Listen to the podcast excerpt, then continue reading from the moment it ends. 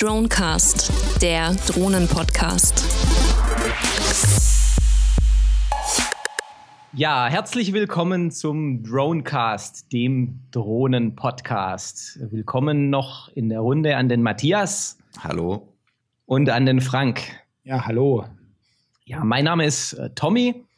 Ähm, wir sind drei Drohnenfans und Drohnenbegeisterte. Äh, dieses Wort Drohnen, das müssen wir dann natürlich auch noch mal ein Stück weit diskutieren, was wir darunter verstehen. Äh, immerhin trägt der Podcast den Titel Drohnen-Podcast. Und unser Plan ist es, dass wir in regelmäßiger Abfolge eine, einen Podcast aufnehmen zu diesem Thema Flugsysteme, ob die autonom sind am Ende oder ob die ferngesteuert sind. Darüber werden wir auch diskutieren. Am Anfang möchte ich mit einem, einer Vorstellung äh, des Mission Statements, so hatten wir das mal genannt, äh, einfach um euch Hörern nochmal das Gefühl zu geben, was wollen wir überhaupt mit diesem Podcast erreichen? Grundsätzlich hatte ich es erwähnt, wir sind begeisterte Modellbauer, Modellflieger, FPV-Piloten und äh, zusätzlich dachten wir, dass wir jetzt äh, an der Stelle ein bisschen konkreter werden, weil das Thema Drohnen ein solches Medienecho schon heute hat, dass wir einfach am Ende der Meinung waren, wir müssen dieses Wissen, das, wir, das wir über die Jahre jetzt auch schon angesammelt haben, nochmal diskutieren und auch gerne mit äh, euch und Ihnen da draußen teilen. Ja, ich hatte erwähnt, Mission Statement. Ähm, der, der hauptsächliche Fokus hier soll es sein, nicht militärische Anwendungen von Flugsystemen, von Multikoptern, möglicherweise auch von Starrflügelanwendungen zu diskutieren und dazu nochmal äh, dies, dieses Ganze thematisch aufzusplitten in Hobbyanwendungen und kommerzielle Anwendungen. Warum kommerzielle Anwendungen? Natürlich gibt es sehr, sehr viele Beispiele, die heute in die kommerzielle Welt schon zeigen, ich bin der Meinung, dass der ganze Medienhype erst dann so richtig befeuert wurde, als Google und Amazon und die ganzen Big Player im Internet-Business verkündet hatten, dass sie sich jetzt auch mit Drohnen befassen.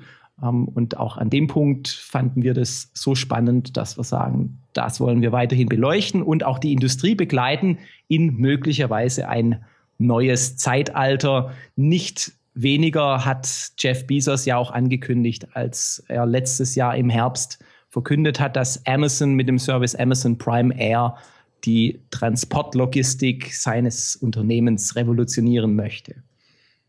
Ja, so viel zum Mission Statement, äh, was, die, was die Einteilung und Aufteilung angeht.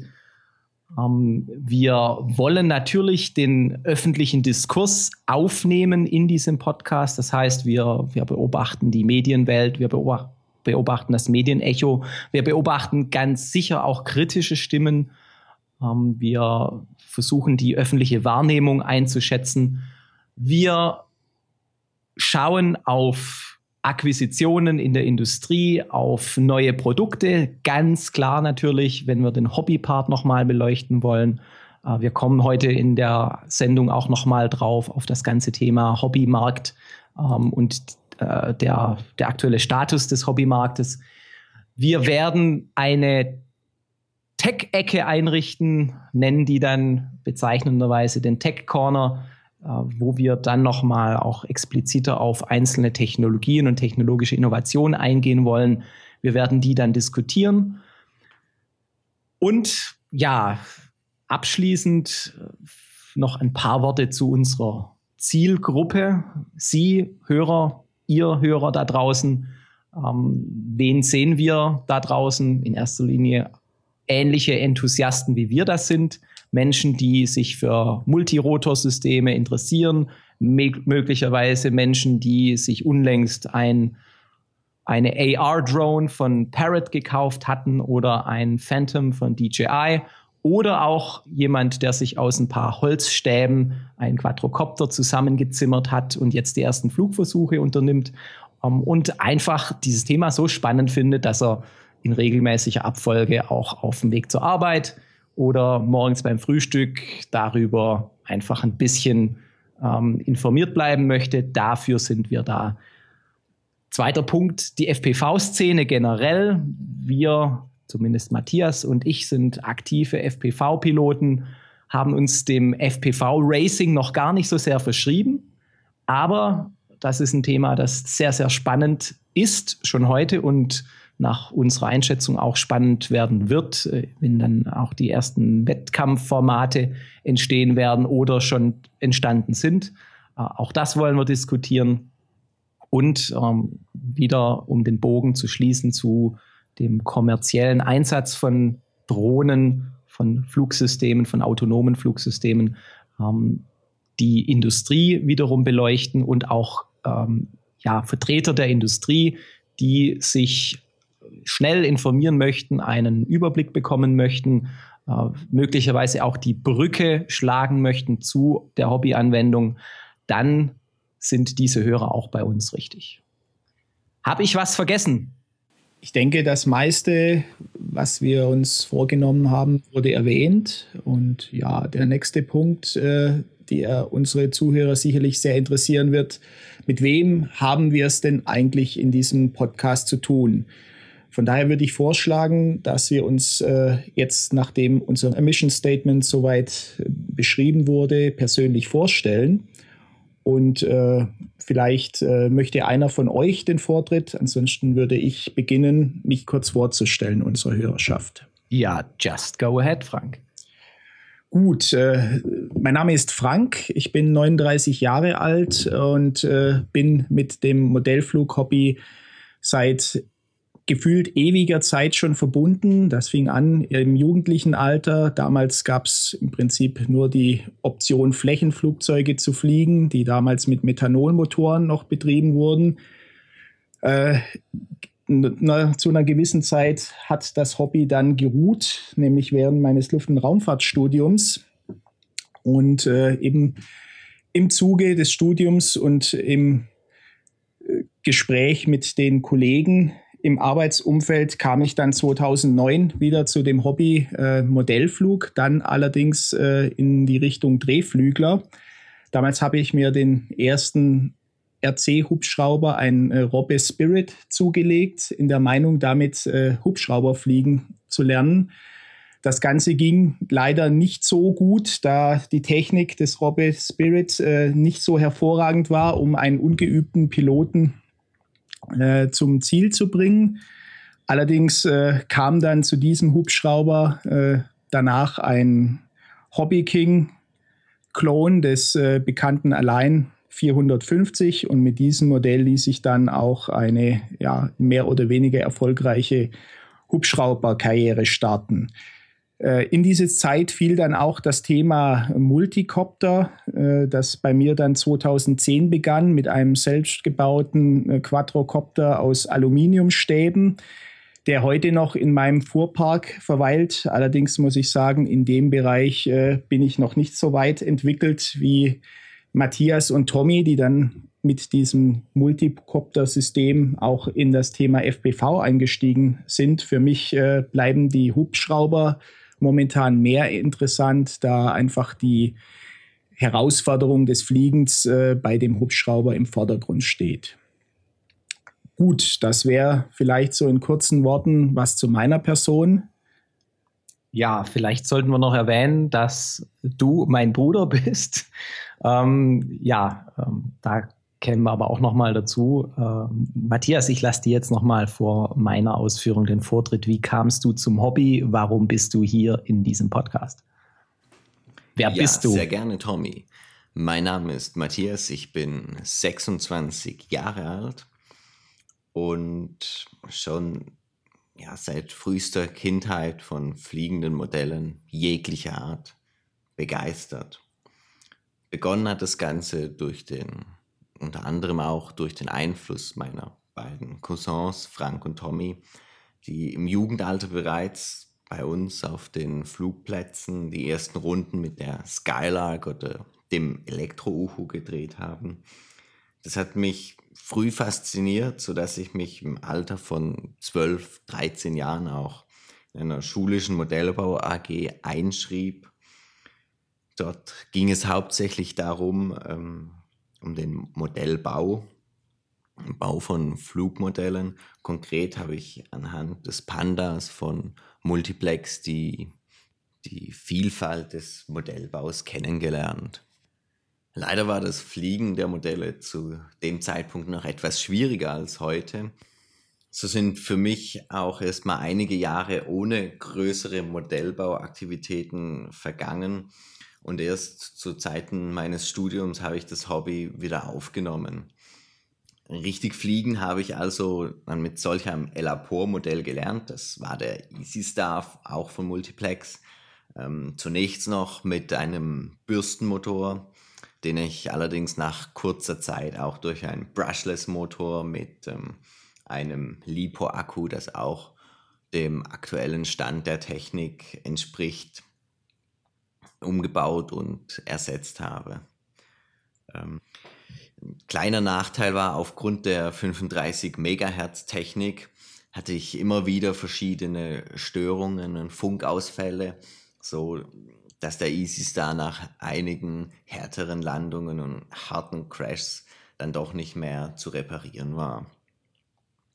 Das war für mich dann auch die Zeit und ein Grund, umzusteigen vom Flächenflug, mich ein Stück weit zu entfernen und hin auf Coptermodelle mit neuerer Technik, auch neuerer Sendetechnik, 2,4 Gigahertz Sendetechnik umzusteigen. Ja, und nachdem ich das Fliegen auf Sicht mit dem Copter relativ schnell beherrscht habe, ging es für mich dann auch darum, den Copter mit FPV-Equipment auszurüsten. Dazu habe ich mir die notwendigen Sende- und Empfangstechnologie besorgt, eine FPV-Brille und los ging's. Ja, das ist soweit die Story, wie ich zum Modellbau, speziell auch zum FPV-Modellbau gekommen bin. Vielleicht an der Stelle noch zwei kurze Worte zu äh, meinem beruflichen Hintergrund. Ich bin auch hier in Süddeutschland beim großen Internetunternehmen als Big Data Analyst tätig. Ja, ich denke, damit ähm, haben die Zuhörer einen Einblick in meinen Wertegang gewonnen und ich gebe damit ab bzw. gebe weiter die Vorstellungsrunde an Tommy. Ja, danke Matthias. Ja, mein Name ist Tommy. Wir hatten es gehört. Ich bin Franks Bruder, Matthias Cousin und äh, ähnlich lange wie Frank im Hobby. Wir haben beide als Brüder gemeinsam angefangen. Äh, mein Alter hatte ich noch verschwiegen. Ich bin 37 Jahre alt, zwei Jahre jünger als Frank. Wir hatten angefangen, ich, ich habe jetzt das genaue Alter nicht mehr vor Augen. Wahrscheinlich war ich so um die zehn Jahre alt, vielleicht war es ein bisschen älter, zwölf vielleicht, zehn, zwölf Jahre, ähm, mit einem Elektro-Uhu von der Firma Graupner. Ähm, ein Elektrosegler, ja auch sehr viel zum Aufbauen. Ich muss gestehen, Frank hatte damals das Modell aufgebaut, ich bin es geflogen. Um, ähm, und das ist dann aber auch eine ganze Weile so geblieben. Frank hatte auch noch ein Modell, eine Robbe Superchart mit Methanolmotor. Um, ähm, er war in, in unserer Jugend meist zuständig fürs Bauen und Wiederaufbauen nach den diversen Crashs. Und Simulationen gab es ja damals nicht. Ähm, die, die, die Lernphase war sehr, sehr zäh ähm, und so blieb es halt eben nicht aus, dass viele Modelle auch gecrashed sind. Der Elektrum-Uhu im Übrigen hat es überlebt, äh, den gibt es auch heute noch. Äh, ich glaube, der Frank baut da gerade mal einen Brushless-Motor ein, um den wieder in die Lüfte zu bekommen. Ja, äh, ich bin ausgebildeter Wirtschaftsingenieur, ähm, auch äh, in diesem Umfeld tätig, Engineering und äh, Strategie ähm, bei einem großen Unternehmen in Süddeutschland und wie schon gesagt, der Bezug zum Hobby kam über den Modellbau, hat dann auch sehr, sehr lange geruht, äh, sogar länger als bei Frank.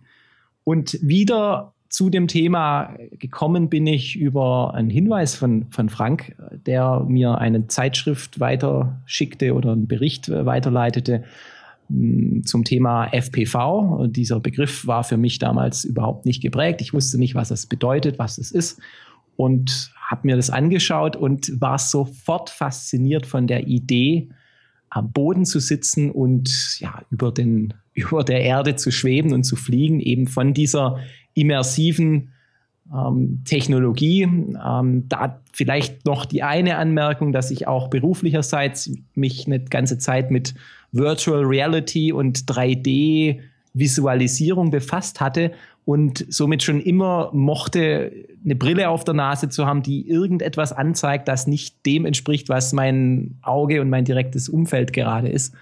Ähm, und deshalb war ich sofort Feuer und Flamme, habe angefangen mit einer Multiplex Twin Star, äh, die als FPV aufzurüsten, die ähm, Zuhörer des Podcasts äh, und wir werden an der einen oder anderen Stelle sicher auch noch mal darauf aufmerksam machen, können sich diese Videos gerne auch anschauen. Äh, Matthias und ich haben einen Blog äh, www.fpv-geeks.com, fpvgeeks.com, äh, auf dem wir auch so ein Stück weit ab der Modellbau Neuzeit, die für uns eben mit dem FPV-Thema dann auch wieder angefangen hat, ähm, unsere Fortschritte dokumentiert hatten und auch da die Videos äh, soweit eingestellt hatten. Ja, und da stehen wir, stehen wir jetzt ähm, abschließend äh, zum Thema Multirotorsysteme. Auch da, ich bin dann äh, aufmerksam geworden auf die Multirotorsysteme, auch aus einer gewissen Passion heraus, Filme und Filme aufzunehmen und, und Fotos zu schießen, angefangen mit einer GoPro auf einem Tricopter von unserem Kollegen Jakub.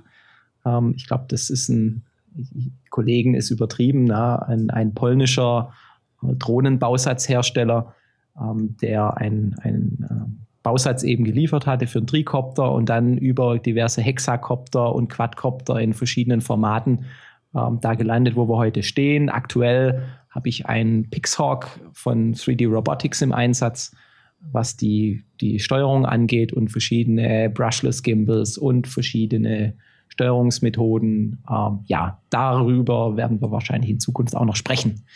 So viel zur Vorstellung von uns äh, und auch der Vorstellung zu dem, was sie erwartet, wer wir sind und äh, wohin die Reise möglicherweise geht.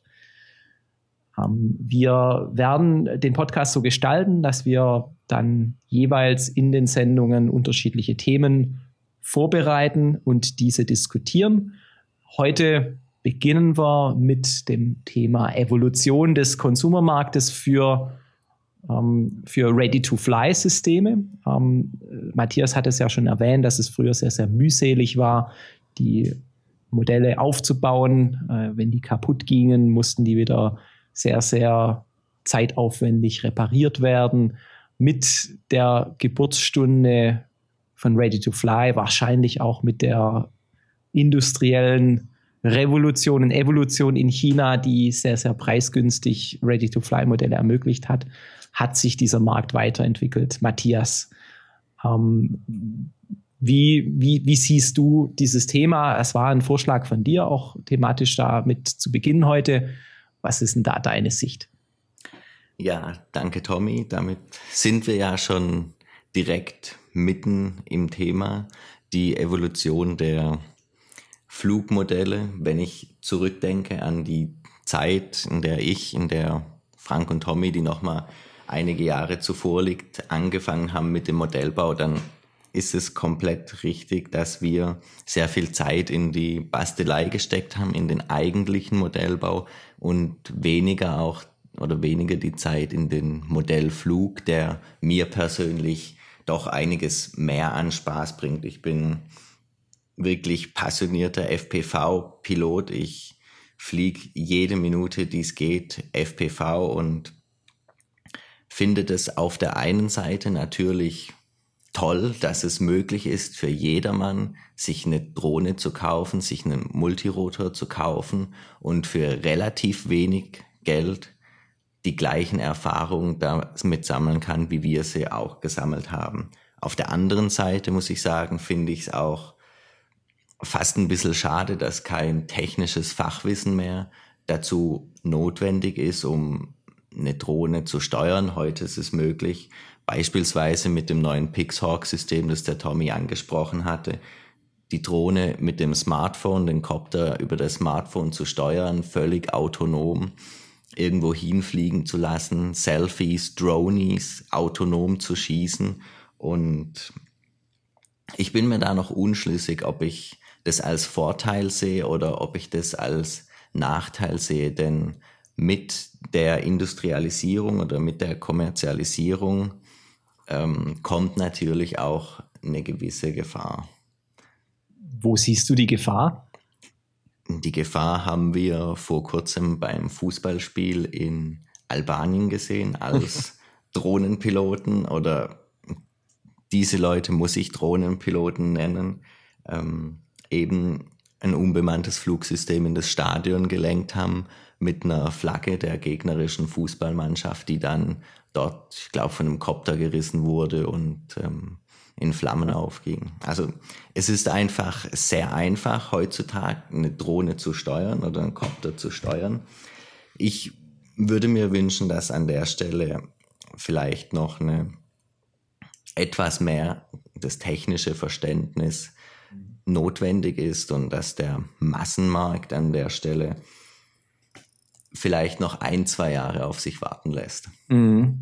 Wobei ich hier natürlich das Gefühl habe, dass du an so einer nostalgischen Sicht hängst, ähm, indem du sagst, das ist jetzt ein, ein, Hobby von, von Experten, von Nerds. Ich übertreibe jetzt Nerds, ja, möglicherweise sind wir ja auch Nerds.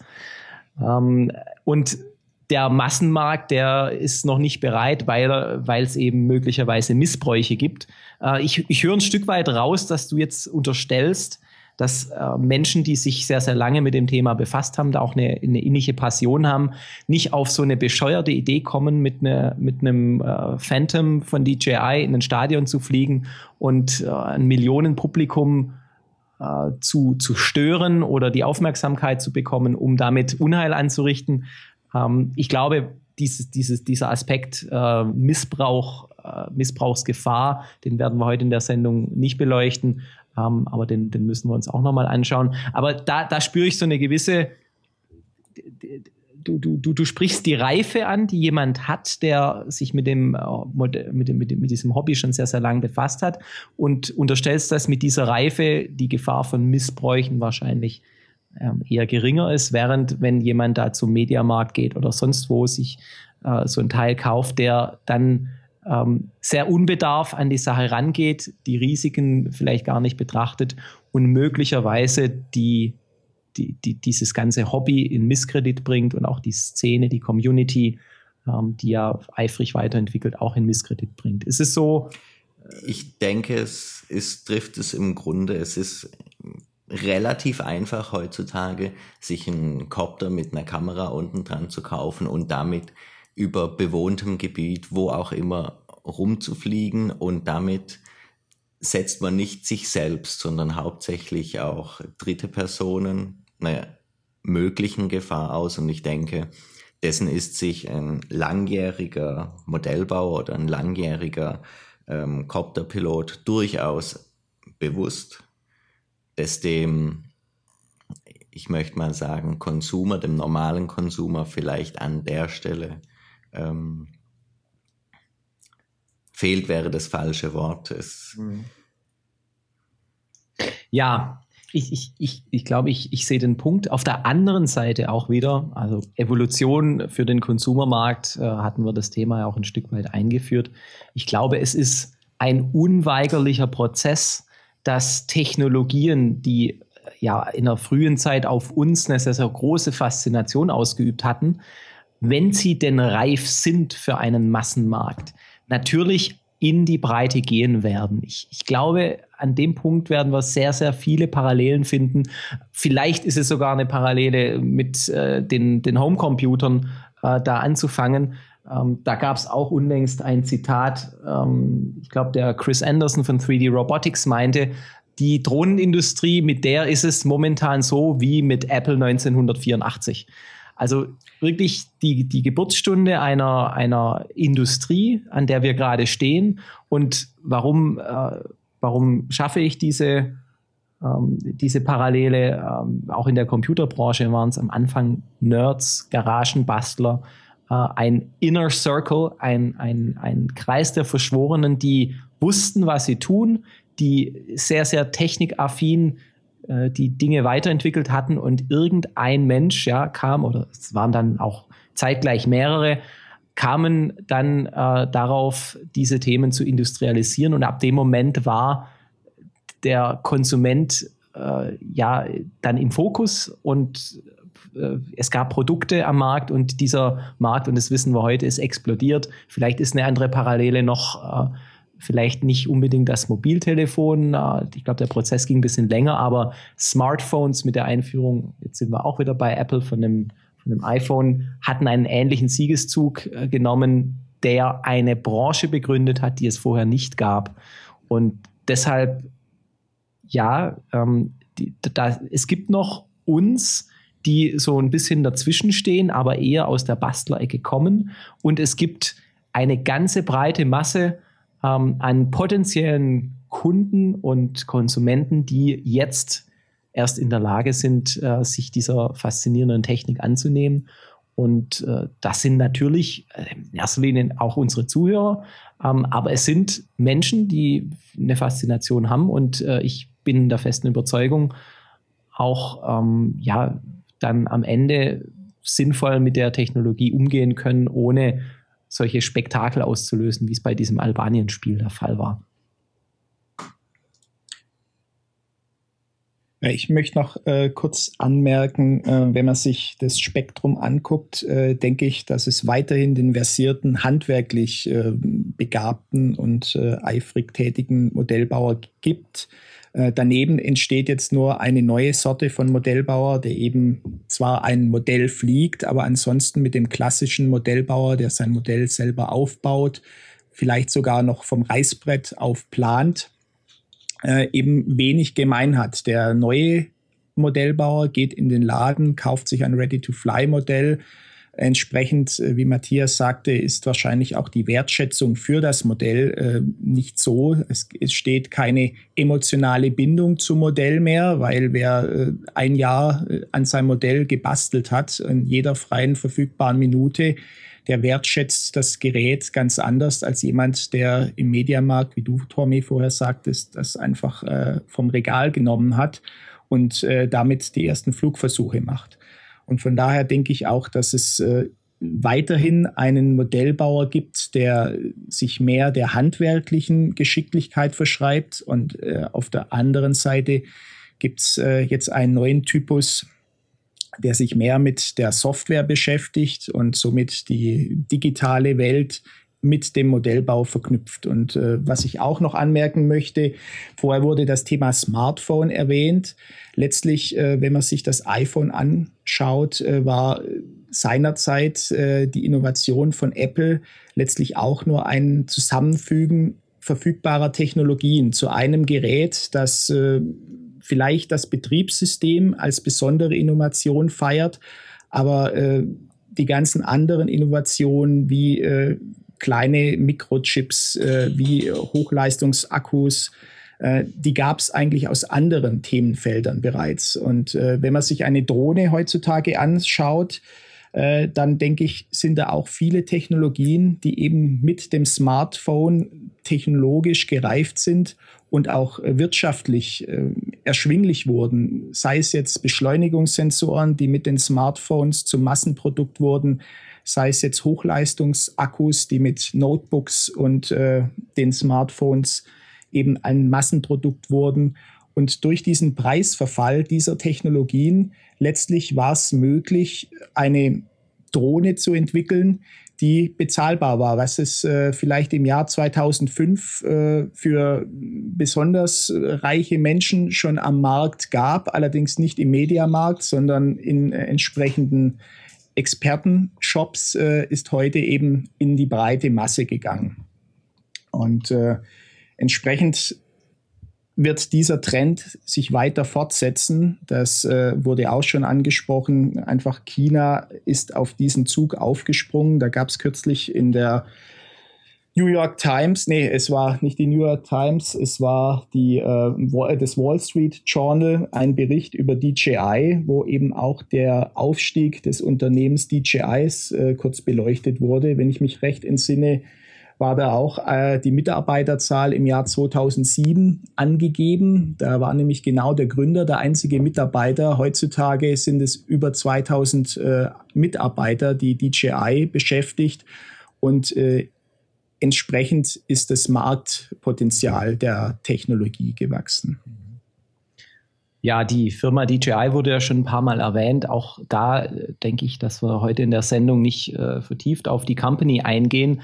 Ich glaube, das ist nochmal ein As oder ein Ausgriff wert, da einen Fokus drauf zu legen.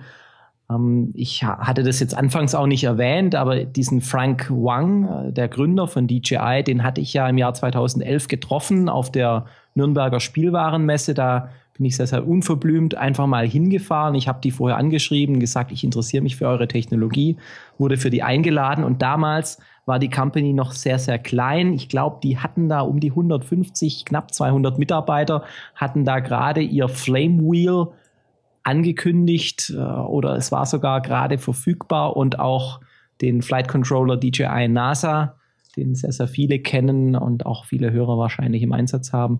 Und in dieser kurzen Zeit, binnen drei Jahren, ist DJI aufgestiegen, zum einen nach meinem Verständnis zum Weltmarktführer für kommerziell, äh, für, für privat äh, angewandte Drohnen ähm, und, und Multicopter-Systeme und äh, sie, sie geben den Puls vor, wohin die Technologiereise für den breiten Markt geht. Und sie haben, wenn, wenn ihr mich fragt, als erste Company dieses Thema Ready to Fly in Perfektion gespielt. Noch nicht mit dem ersten Produkt, noch nicht mit dem Flame Wheel, aber mit dem Phantom, äh, der natürlich jetzt schon ein bisschen in die Jahre gekommen ist, aber der aus meiner Sicht der allererste Multicopter war, den du vom Regal nehmen konntest, einstecken und losfliegen in einer rundum glücklich Lösung. Es gab natürlich davor auch Ansätze. Wir dürfen die Firma Parrot aus Frankreich nicht, nicht außen vor lassen äh, mit der AR-Drone. Aber Hand aufs Herz, und das ist jetzt meine ganz persönliche Meinung, ich hatte die AR-Drone nie als vollwertiges ja, Fluggerät in, in, in meinem Sinne, im Sinne Modellbau gesehen, sondern ich habe da immer diese Styroporrahmen noch in Erinnerung und ähm, auch keine bürstenlosen Motoren. Insofern war die Antriebstechnik da nicht so weit. Ähm, äh, bitte korrigiert mich, falls da doch irgendwelche Brushless-Motoren integriert waren. Aber das war mir doch am Ende irgendwie alles viel zu unsensibel, zu billig gemacht, zu, zu, zu schwierig äh, oder äh, zu unsensibel von der Steuerung her. Ich glaube, die AR-Drone war ja von Anfang an äh, mit einer Smartphone-Steuerung ausgestattet. Ähm, als Modellbauer will ich Steuerknüppel in der Hand haben. Ich will präzise auf einen Millimeter genau steuern können. Ähm, und ja, die AR-Drone gab es, die wurde auch breit vermarktet, hatte einen Riesenerfolg. Äh, Nochmal auch die Hörerschaft verzeiht es mir, wenn ich äh, dem Produkt Unrecht tue. Für mich war das zwar eine Breitenanwendung, aber es war nicht das, was ich unter einem sinnvollen, äh, ernstzunehmenden Quadrocopter an, ansehe. Schließe ich mich deiner Meinung sehr gerne an. Ich meine, zeitlich gesehen war die AR-Drone noch ein bisschen vor dem Phantom auf dem vor Markt. Aber soweit ich mich daran erinnere. Ich glaube, ein gutes Jahr oder, oder sogar anderthalb Jahre. Also es ist schon ein ganzes Stück also früher. Ich, ich habe relativ gute Erinnerungen äh, an die äh, Parrot Drone. Und zwar war ich zu dem Zeitpunkt gerade in den USA und äh, jetzt war ja auch erst unlängst der Black Friday. Wer sich mit den USA auskennt, der weiß auch, was es mit dem Black Friday ist auf sich hat. Das ist im Prinzip der Tag, an dem die US-Wirtschaft gemessen wird, äh, wie gut oder schlecht der, der Umsatz des Jahres ausfällt im Einzelhandel. Und zu dem Zeitpunkt war ich eben 2011 in einer äh, Mall in Florida und äh, konnte eben sehen, wie die PR, die Parrot Drone an die Anwender gebracht wurde. Also es waren mindestens zwei oder drei Paletten mit diesen äh, Parrot Drone Kartons äh, mitten in der Mall gestapelt und äh, ständig flogen zwei von den Mitarbeitern der, ich weiß nicht, ob es von einem Einzelhandelsladen war oder von äh, Parrot direkt organisiert, Personen mit ihren iPhones, die Parrot Drones, äh, über die Köpfe der begeisterten Zuschauer und insofern denke ich, hat die Paradrone schon etwas bewirkt, nämlich wirklich die Aufmerksamkeit der breiten Masse auf ein Produkt, äh, das es so davor nicht gab. Und äh, im Speziellen diese In-Flight View, die auf dem äh, Handy auf das Handy übertragen werden konnte. Das war ein Feature, was äh, sicherlich dem dem Drohnenspezialisten schon bekannt war, der breite Masse, aber bis dato einfach äh, nicht als möglich erschien. Und äh, deshalb denke ich, reiht sich die Paradrone sicherlich ein, wenn man von heute schon von einer Ahnenreihe spricht, in ein entscheidendes Produkt, was eben die Technologie in die Köpfe der, der Bevölkerung gebracht hat. Bei dem Punkt entscheidendes Produkt möchte ich dir recht geben. Dennoch sehe ich das Ganze ähnlich wie der Tommy. Das ist eher ein Spielzeug, es ist kein richtiges Modellflugobjekt, sondern eher mh, für einen Hobbyanwender, für ein ähm, ein ja, Spielzeug. Ein Spielzeug, also genau. nicht ja. mal für den Hobbyanwender. Ja. Der Hobbyanwender wünscht sich sowas wie DJI mit der Phantom geliefert hat, aber das Ganze ist noch ein Level davor, so würde ich die AR-Drone einstufen. Also ich, ich glaube auch, ähm, Spielzeug passt auch. Ich meine, mit dem Ding kannst du im Wohnzimmer fliegen. Ähm, ich habe es noch nicht gesehen. Ich kann mir aber nicht vorstellen, dass du bei 15, 20 km/h Windgeschwindigkeit äh, über ein Feld fegen kannst damit, weil einfach äh, die, die Angriffsfläche, die Windangriffsfläche und auch die Leistung äh, der Parrot AR Drone äh, gering sind. Aber an dem Punkt äh, stimme ich, äh, so wie du, Matthias, auch dem Frank zu. Ich glaube, es war schon die Initialzündung für den breiten Massenmarkt, was das Thema Multirotorsysteme angeht. Ready to Fly ähm, und jetzt reden wir ja gar nicht so sehr noch über Flächenmodelle. Wir machen ja einen Dronecast und nicht den, den Modellbau Kunstflugcast. Ähm, Ready to Fly gab es natürlich schon viel früher, aber die, die, die breite Masse, die, die Bevölkerung, die vorher Drohnen kannte aus dem militärischen Umfeld, äh, eher negativ belegt durch negative Schlagzeilen, ähm, haben plötzlich in ihrem vertrauten Shop um die Ecke was gesehen. Das können sie mit dem Smartphone steuern. Das war ja auch noch relativ neu, ja, 2011 nicht mehr so neu, aber immerhin, die Branche war noch in, in einem extremen Wachstum und jetzt kommt da irgend so ein super modernes, cool aussehendes Fluggerät dazu, ähm, natürlich übertrieben formuliert und ich kann mein Smartphone nutzen, sehe gleich die Kamera. Das war schon ein, ein, ein, ja, die Initialzündung. Ich wiederhole mich an der Stelle. Es ist, es war ein Meilenstein, das finde ich, kann man durchaus so ansehen. Ja. Also, wenn, wenn man es jetzt an der Stelle auch nochmal abrunden wollen, äh, mit, der, mit dem Stichwort äh, deines äh, Inputs, Matthias, Evolution im Consumermarkt, dann hat diese Evolution für das Thema Multirotorsysteme am Ende begonnen mit, mit der AR-Drone. Und äh, wenn man jetzt einen Preis für innovative ja, Entwicklung ausgeben möchte, dann kann man äh, den durchaus nach Frankreich vergeben zu, zu der Firma Parrot oder natürlich, wie die Franzosen sagen, Parot. Ich glaube, da ist sich die Branche noch gar nicht so sicher, wie, wie die Company dann am Ende heißt. Ja, aber nochmal, und wir werden sicher auch die neuen Produkte von, von Parrot in Zukunft besprechen. Der Bebop, der jetzt äh, in den letzten Tagen vorgestellt wurde. Ich glaube, dass die Company eine Zielgruppe, eine spezielle Zielgruppe im Fokus hat, die ähm, eine andere ist, als DJI die hat. Oder als 3D Robotics oder als Valkera oder als, ähm, ich sag mal, die Anbieter, die ähm, ja, Multicopter mit leistungsfähigeren Motoren, mit äh, höheren Fluggeschwindigkeiten, mit, mit mehr, ja, mehr Modell, nicht, nicht Modellbauflair, aber weniger Spielzeugcharakter und mehr ernstzunehmendes Fluggerät äh, anbieten wollen, um es einfach so noch mal ein bisschen mehr zu beschreiben. Ich denke, die Zielgruppe bei DJI hat sich auch mit jedem Modell ein Stück weit mehr Richtung ähm, Fotografen, Richtung Filmemacher entwickelt. Das sehen wir ja auch jetzt äh, ganz deutlich an dem letzten Modell, an dem Inspire, der ja speziell für Filmaufnahmen doch konstruiert wurde. Mhm. Und ich denke, Parrot hat den Fokus an der Stelle nicht darauf gelegt, sondern wie du gesagt hast, Tommy, der Fokus bei Parrot liegt auf dem Consumer Market, dass der Consumer auf seinem Smartphone, auf seinem Tablet live das Bild, das die AR-Drone sendet, der sich ansehen kann. Okay. Ja. Ähm, dann verlassen wir dieses Thema Ready to Fly äh, für heute. Äh, sicher kommen wir in zukünftigen Sendungen auch immer wieder an neuen Produkten vorbei, die in diese Kategorie fallen. Nichtsdestotrotz äh, nochmal ein anderes Thema, um wieder ein Stück weit auf diese kommerziellen Anwendungen äh, rüber zu schwenken.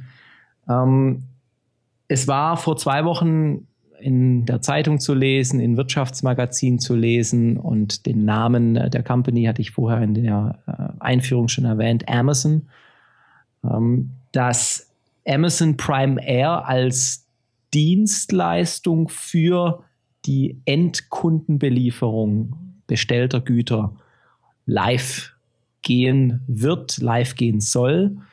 Ähm, und woran hatten die Pressekollegen das festgemacht? An der Tatsache, dass Amazon 50 Stellen ausgeschrieben hat, die, ähm, ich habe den genauen Wortlaut jetzt nicht vor Augen, aber die Piloten gesucht hatten und Menschen, die diesen Dienst Amazon Prime Air aus der Taufe heben sollen. Es war auch äh, örtlich schon zu definieren oder einzugrenzen, wo Amazon Prime Air starten soll. Zum einen in England die Stadt Cambridge und zum anderen äh, Seattle als Hauptquartierstadt für Amazon.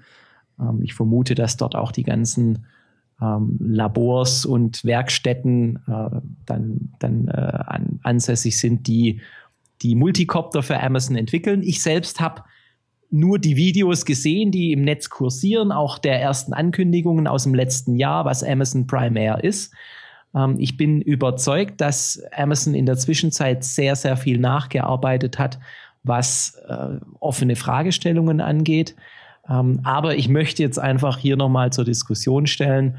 Ähm, Amazon macht offensichtlich ernst mit dem Dienst Amazon Prime Air und sie, ja, also wo, wo, woran mache ich das fest? 50 Stellen äh, müssen ja finanziert sein. Da muss nach meinem Verständnis auch ein, ein, ein äh, Businessplan dem Ganze zugrunde liegen. Und ich glaube, Amazon möchte hier einmal noch zeigen oder einmal mehr zeigen, wie innovationsstark dieses Unternehmen ist. Ähm, und ohne jetzt äh, mich auf sehr, sehr fäh seherische Fähigkeiten ähm, irgendwie äh, dann, dann äh, beziehen zu wollen, glaube ich schon, wenn Amazon es schafft, über Amazon Prime Air einen neuen Transportservice zu etablieren, wenn auch nur in diesen Pilotstädten, dann glaube ich, ist das ein, ein Aufbruch in eine ja, neue Anwendungsära für, für ja, Multicopter, für Drohnen, mit welchen Systemen die das dann auch immer machen. Wahrscheinlich sind es eben Multicopter-Anwendungen. Ähm, aber ich, ich, ich beobachte dieses Thema mit äh, massivem Interesse, weil ich es extrem spannend finde, wie aus einem Hobbybereich ähm, dann am Ende ähm, solche Businessmodelle dann auch entstehen. Und man muss ja auch sagen, es ist nicht nur Amazon, die äh, große Pressemeldungen generieren. Äh, jetzt auch erst kürzlich äh, hat DHL eine Drohne getestet, äh, und zwar in einem klimatisch sehr anspruchsvollen Gebiet. Äh, aktuell in der Flugrevue ist zu lesen, äh, dass DHL einen Multikopter an der Nordseeküste hat zu einer Insel fliegen lassen. Auch hier scheint man relativ entschlossen und relativ weit sein, mit der Drohnentechnologie zukünftig neue Marktfelder zu erschließen.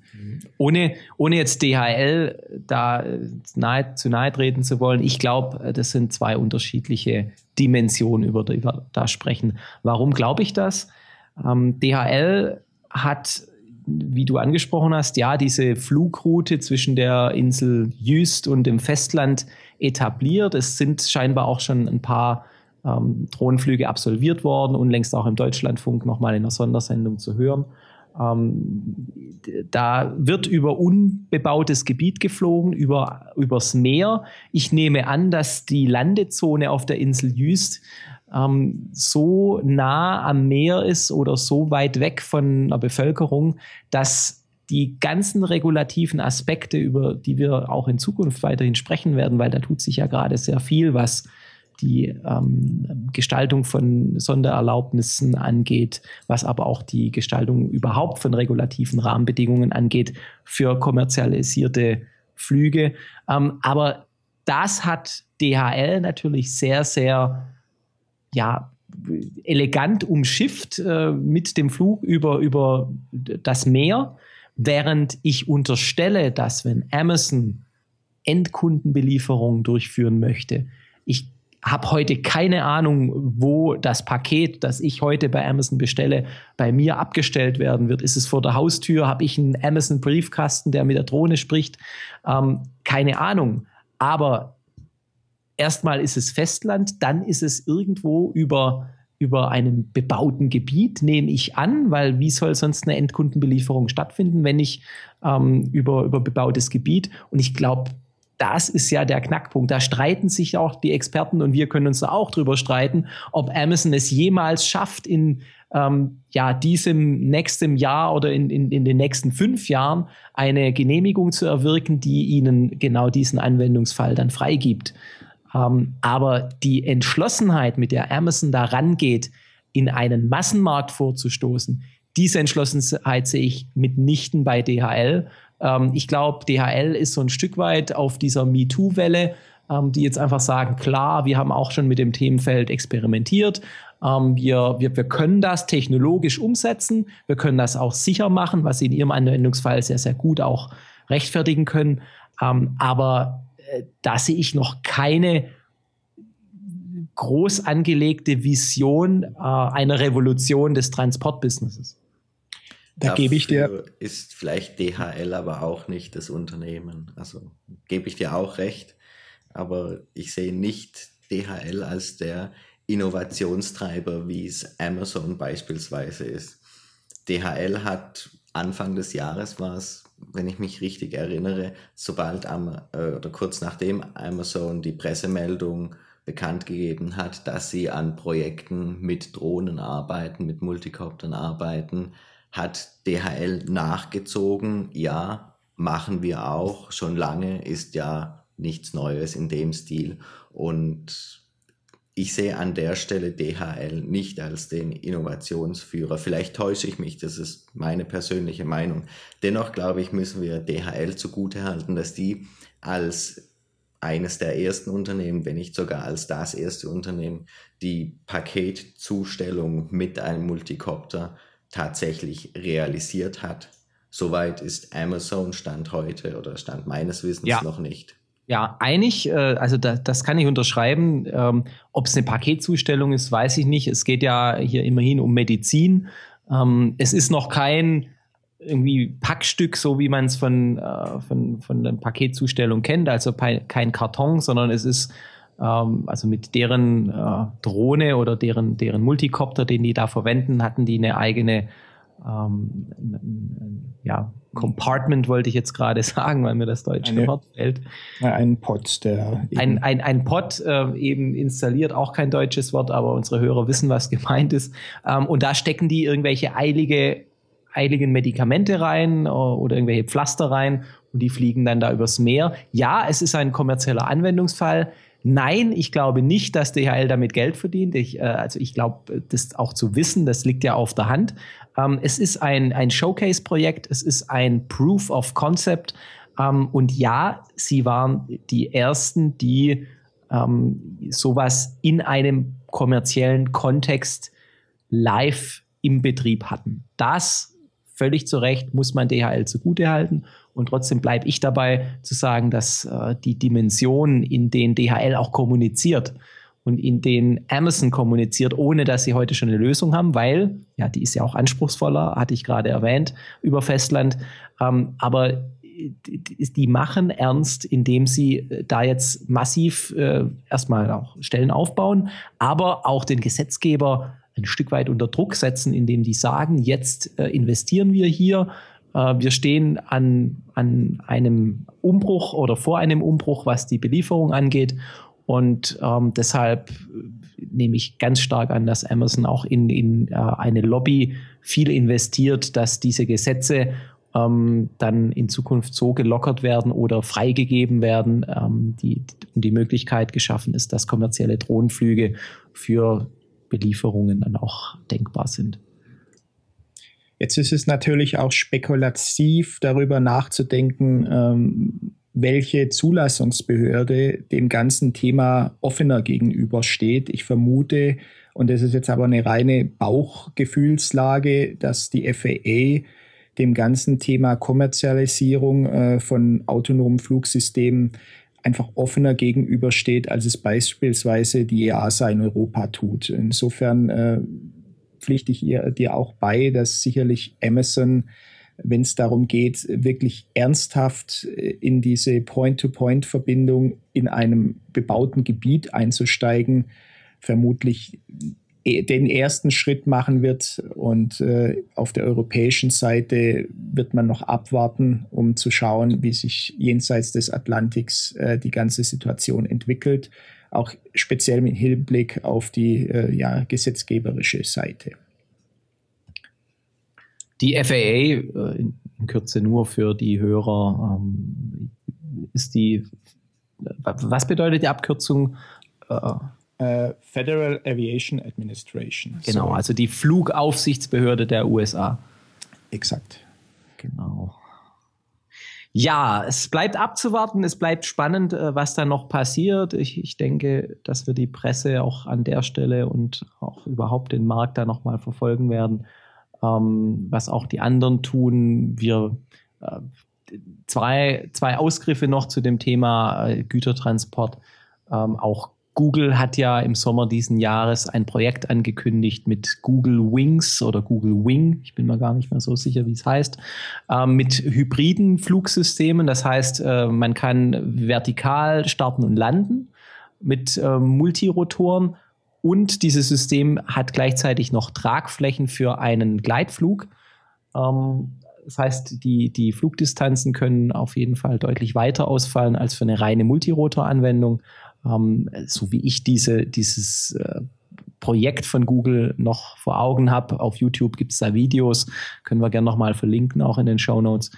Ähm, ist, ist es alles so ein bisschen, ähm, naja, nicht so ernst gemeint, so wie ich das sah. Das ist in Australien im Outback, da wird ein Hundefutter von A nach B transportiert.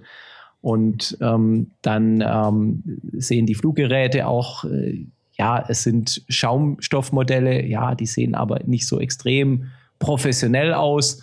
Und auch das Team von Google ist halt so ein bisschen Google-mäßig äh, nerdig drauf. Ähm, da sehe ich noch nicht den knallharten Business dahinter. Jetzt äh, will ich äh, da gar nicht zu viel reininterpretieren. Google vermag, vermag, vermag es auch äh, sicher gutes Marketing zu betreiben und was da alles noch in der Pipeline und in deren Skunkworks, also in ihren äh, Entwicklungs- geheimen Entwicklungsworkshops steckt. Äh, das wissen wir nicht. Ähm, aber auch da tut sich was. Ne? Die großen Player geben sich da die Klinke in die Hand. Ähm, und der zweite Fall oder die, die, der zweite Aspekt noch zum Thema äh, Transport, wenn es um nicht kommerzielle äh, Transportanwendungen geht, ähm, da bin ich vor anderthalb, zwei Jahren in einer in einem TED-Video äh, des Arduino-Gründers, Namen habe ich vergessen, Italiener, äh, sehr, sehr netter Zeitgenosse, ähm, äh, darauf aufmerksam geworden, auf die, äh, die Website Matternet, ähm, die in Afrika für ja, entlegene Dörfer Medizintransporte über Quadrocopter organisieren. Ein gemeinnütziger Zweck. Ähm, sehr, sehr interessant ähm, und dadurch wahrscheinlich aus regulativer Sicht auch Afrika, unbewohntes Gebiet, ähm, erstmal gar nicht so sehr im Fokus der Behörden. Ähm, und äh, solche Ansätze wiederum finde ich dann sehr interessant, weil die Technologie erprobt werden kann, ähnlich wie es DHL auch tut, in einem äh, für ja, Menschen und äh, auch Tiere irgendwie eher ungefährlichen Gebiet um dann auch den Proof of Concept zu belegen, äh, dass äh, sowas sicher zu betreiben ist. Also das gibt es schon länger, Metronet. Ähm, ich weiß gar nicht, wo die gerade stehen heute. Sicher sind die auch mit vielen Forschungsmitteln ausgestattet. Ähm, und von solchen Pro Projekten kann natürlich dann auch wieder äh, eine Company wie Amazon profitieren, indem äh, die Erfahrungen, die dort gemacht wurden, dann erst gar nicht mehr wenn es negative Waren von Amazon gemacht werden und äh, einfach deren Anwendung schon wesentlich reifer in einen Markt starten kann. Ja, dann schaue ich mal auf die Uhr. Ähm, abschließend äh, zu unserer Sendung noch ein Thema. Das Drohnenbarometer. Ja, was ist das Drohnenbarometer? Das Drohnenbarometer ist ein Gradmesser für die öffentliche Wahrnehmung der, des, des Themas Drohnen. Äh, das ist jetzt mal sehr, sehr vage formuliert. Was meinen wir damit? Wir werden einmal pro Sendung das Drohnenbarometer auf einen Wert setzen zwischen 1 und 10. 10 bedeutet, Drohnen sind absolut im Fokus der öffentlichen Wahrnehmung. Keine Tagesschausendung vergeht, ohne das Wort Drohnen überhaupt erst zu erwähnen oder Themenfelder aufzugreifen, die mit Drohnen etwas zu tun haben. Ähm, und da ist es dann auch unbenommen, ob das äh, im negativen Sinne für, auch für militärische Einsätze der Fall ist, ähm, aber auch für, für Hobby-Einsätze. Ähm, wenn da was sehr, sehr Wichtiges passiert, dann steht das Barometer auf der 10. Wenn es um dieses Thema extrem ruhig geworden ist oder die Industrie äh, sich irgendwie verzettelt hat, dann würden wir das Barometer auf die 1 setzen. Und für diese Woche steht mein Drohnenbarometer auf einer 7. Warum auf einer 7? Weil ja äh, noch immer die, ähm, die Veröffentlichung von dem DJI Inspire One, ähm, denke ich, jetzt für einen ordentlichen Hype sorgt, einmal in der Szene selbst und dann, wenn die, äh, die Inspire äh, auch dann verfügbar sein wird ähm, an dem Konsumermarkt, weil es ähm, nach langem ein hochinnovatives Produkt ist. Ähm, nach langem sage ich deshalb, weil einfach das, das Produktkonzept selbst und die Geometrie dieses Produktes ähm, bisher in dieser Form, zumindest in meiner Wahrnehmung, noch nirgendwo verfügbar war. Und äh, ich davon ausgehe, dass äh, das nochmal eine ganz neue PR-Welle zünden wird, wenn die ersten Inspires durch die Lüfte schweben, wenn die ersten Videos damit nochmal dann sehr, sehr stark äh, oder medienwirksam auf YouTube landen oder sonst wo immer. Ähm, deshalb mein Drohnenbarometer-Setting für die sieben. Und jetzt gilt es darum, äh, diesen Wert äh, zu erstreiten und uns auf einen Wert für unsere Sendung in dieser Woche zu einigen. Wo steht ihr denn? Ja, mein Wert äh, momentan steht auf einer 3. Ähm, ich habe, wie ich vorher kurz erwähnt hatte, eigentlich nur die Pressemeldung in der Flugrevue wahrgenommen, was aber jetzt nicht heißt, äh, dass es nicht durchaus wesentlich wichtigere Meldungen zum Thema Drohnen hätte geben können. Ich hatte jetzt auch die letzte Zeit äh, nicht besonders sensibel darauf geachtet und äh, Drei auch deswegen, weil ich auch persönlich ähm, eigentlich gar nicht zum Drohnenfliegen kam oder überhaupt zum Modellfliegen. Und äh, das Einzige, was ich äh, mir angeguckt habe von Zeit zu Zeit in den letzten zwei Wochen, war mein kleiner Cheerson Quadrocopter, den ich allerdings auch nicht bewegt habe. Und von daher empfinde ich zurzeit eigentlich den Drohnenhype nicht sehr präsent bei mir im Leben. Ja, mein persönlichen persönlicher Drohnenbarometer, der steht auf einer 6 und zwar aus folgendem Grund. Ich hatte beim Drohnenfliegen die letzten Male meist sehr negative Erfahrungen mit den ähm, Spaziergängern, die eben auch unterwegs sind, gemacht. Ich hatte häufig eher missgünstige Fragen gestellt bekommen und ob das nicht viel zu gefährlich ist und dass das überhaupt erlaubt ist und hat meinen persönlichen Drohnenbarometer einfach ein Stück weit nach unten gedrückt. Eigentlich sehe ich ähm, aktuell die Entwicklung sehr positiv, nicht nur von DJI, vor allem von 3D Robotics, die haben vor kurzem die Iris released und kurz darauf jetzt nochmal den X8, der auch schon verfügbar ist. In meinen Augen vergleichbares Modell mit dem Inspire, allerdings ohne die wandelbare Funktion, die ähm, Ausleger, die Landeausleger nach oben zu klappen oder zu verschieben, aber dennoch ein, eine sehr gute Plattform für ähm, Fotografen, für Filmemacher das heißt, eigentlich würde ich einen höheren Wert vergeben, aber durch meine persönlichen negativen Erfahrungen die letzten Woche ähm, leider nur eine 6. Okay. Ja, nach Adam Riese und ich glaube, ohne dass wir jetzt äh, diese Diskussion in die Länge ziehen wollen, warum äh, jetzt der Wert bei uns auch unterschiedlich ist. Das ist jetzt erstmal die persönliche Wahrnehmung, ähm, aber da kommen wir dann auf einen gerundeten Wert der 5. Diesen Drohnenbarometerwert, den finden Sie, äh, liebe Zuhörer, dann auch wieder auf unserer Website www.thedronecast.de. Und äh, diesen Wert werden wir dann fortschreiben, sodass wir ja nach einigen Sendungen auch so eine Art Fieberkurve bekommen, wie sich aus unserer Sicht dieses Thema Drohnenwahrnehmung äh, dann in der Zukunft auch entwickelt hat. Gut, das war die erste Sendung zum Dronecast. Ganz ausdrücklich möchte ich mich noch äh, bedanken bei den, äh, bei den Musikern, die unseren Soundtrack komponiert hatten. Von der Gruppe Lake Child, äh, dem Nikolas und dem Dominik an der Stelle nochmal gesagt, vielen, vielen herzlichen Dank. Ähm, wir werden möglicherweise auch in Zukunft noch von den Kollegen, falls wir musikalische Untermalung dann benötigen, auch für die Videos von FPV Geeks ähm, von, von Lake Child etwas hören. Ähm, das hat allein nur diesen Hintergrund, dass äh, ich mit diesen beiden äh, befreundet bin und sie freundlicherweise eben diesen Track äh, dann auch für uns komponiert hatten. Ja, ansonsten ähm, gibt es noch was zu sagen zum Schluss? Ja, an dieser Stelle möchten wir uns auch noch ganz herzlich bei der Esslinger Medienproduktions GmbH für die Unterstützung bedanken. Im Besonderen gilt der Dank unserer Intro- und Outro-Sprecherin Miriam. Vielen Dank für deine Unterstützung. Gut, dann war das, wie angemerkt, die erste Sendung The Dronecast. Ähm, wir werden in regelmäßiger Abfolge hier weitere Themen diskutieren. Wir hatten ein paar Themen, die wir zukünftig ansprechen werden, heute in der Sendung schon angekündigt. Ähm, dem werden noch viele weitere folgen. Wir freuen uns über Feedback. Ähm, ansonsten, ja, schaltet euch wieder ein, abonniert diesen Dronecast und bis zur nächsten Sendung. Bis dahin, auf Wiederhören und Tschüss aus Stuttgart. Tschüss aus Augsburg und tschüss aus Pforzheim. Das war The Dronecast, der Drohnen-Podcast.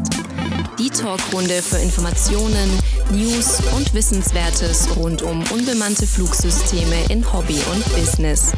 Für weitere Informationen und Feedback zum Podcast besuchen Sie uns auf www.thedronecast.de und folgen Sie uns auf Facebook.